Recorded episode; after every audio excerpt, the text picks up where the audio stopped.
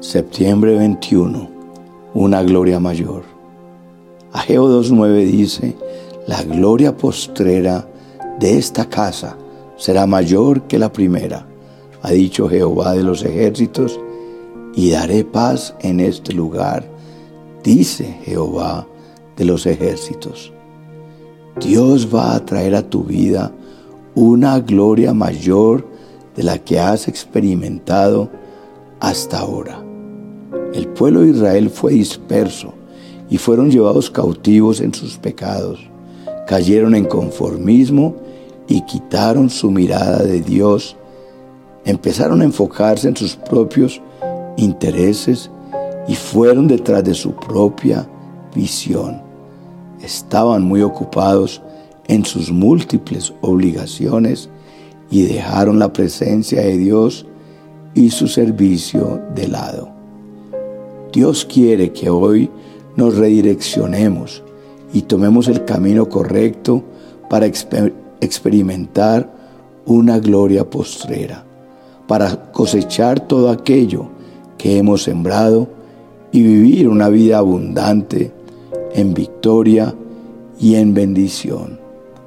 La Biblia en el libro de Ageo nos da tres consejos para vivir una gloria mayor.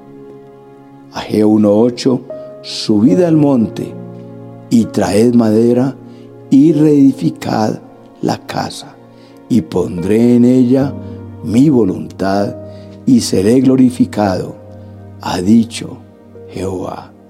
Primero, subir al monte, al monte de Dios ¿quién podrá estar allí? El limpio de manos y puro de corazón. Es decir, tu vida de santidad y tu integridad hará que recibas esa gloria mayor. Hay una oración que vienes haciendo que hasta ahora no ha sido contestada, un milagro que Dios ya tiene para ti, pero tienes que subir al monte y ser sanado en su presencia y vivir rectamente para que Dios cumpla su parte del pacto. Moisés subió al monte y fue allí donde Dios le mostró lo que iba a hacer con él y entró en una nueva dimensión. Si quieres entrar a ese nuevo nivel de gloria postrera, Sube cada mañana al monte de Dios. Levántate y búscalo con todo el corazón. Moisés entró siendo un hombre miedoso, tartamudo, y resultó siendo el gran libertador del pueblo de Israel. Cosas grandes ocurren en nuestras vidas cuando subimos al monte somos libres, recibimos nuevas fuerzas, sanidad, milagros, promesas y muchas bendiciones. Segundo, traed madera. ¿Cuál madera? Se refería a la madera de la cruz. Para que una persona experimente esa gloria mayor, es necesario tener una revelación diaria de la cruz. Y más importante que la lleves colgada en el cuello es que esté tatuada en tu corazón. Una vida que ya no la debes vivir tú, sino que Jesús la viva a través tuyo, como decía Pablo, a diario muero. Con Cristo estoy juntamente crucificado. Sin la revelación de la cruz, no se puede construir.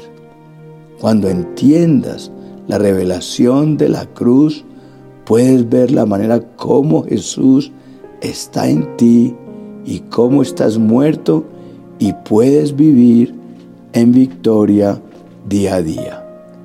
Tercero, reedificar la casa.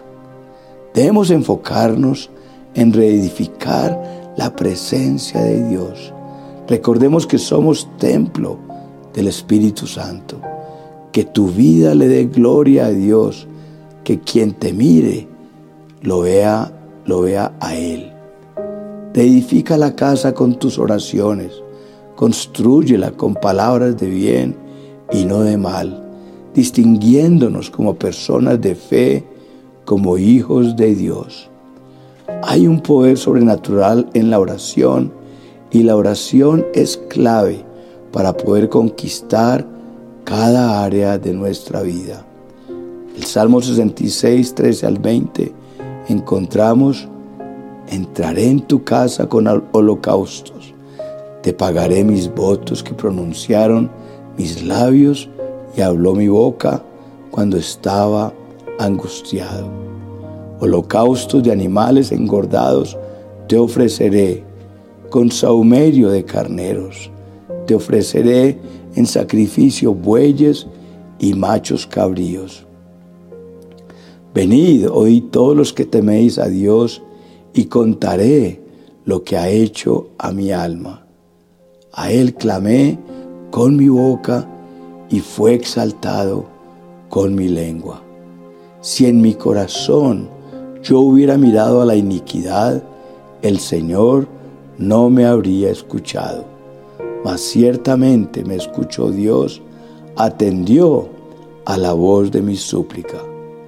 Bendito sea Dios que no echó de sí mi oración, ni de mí su misericordia.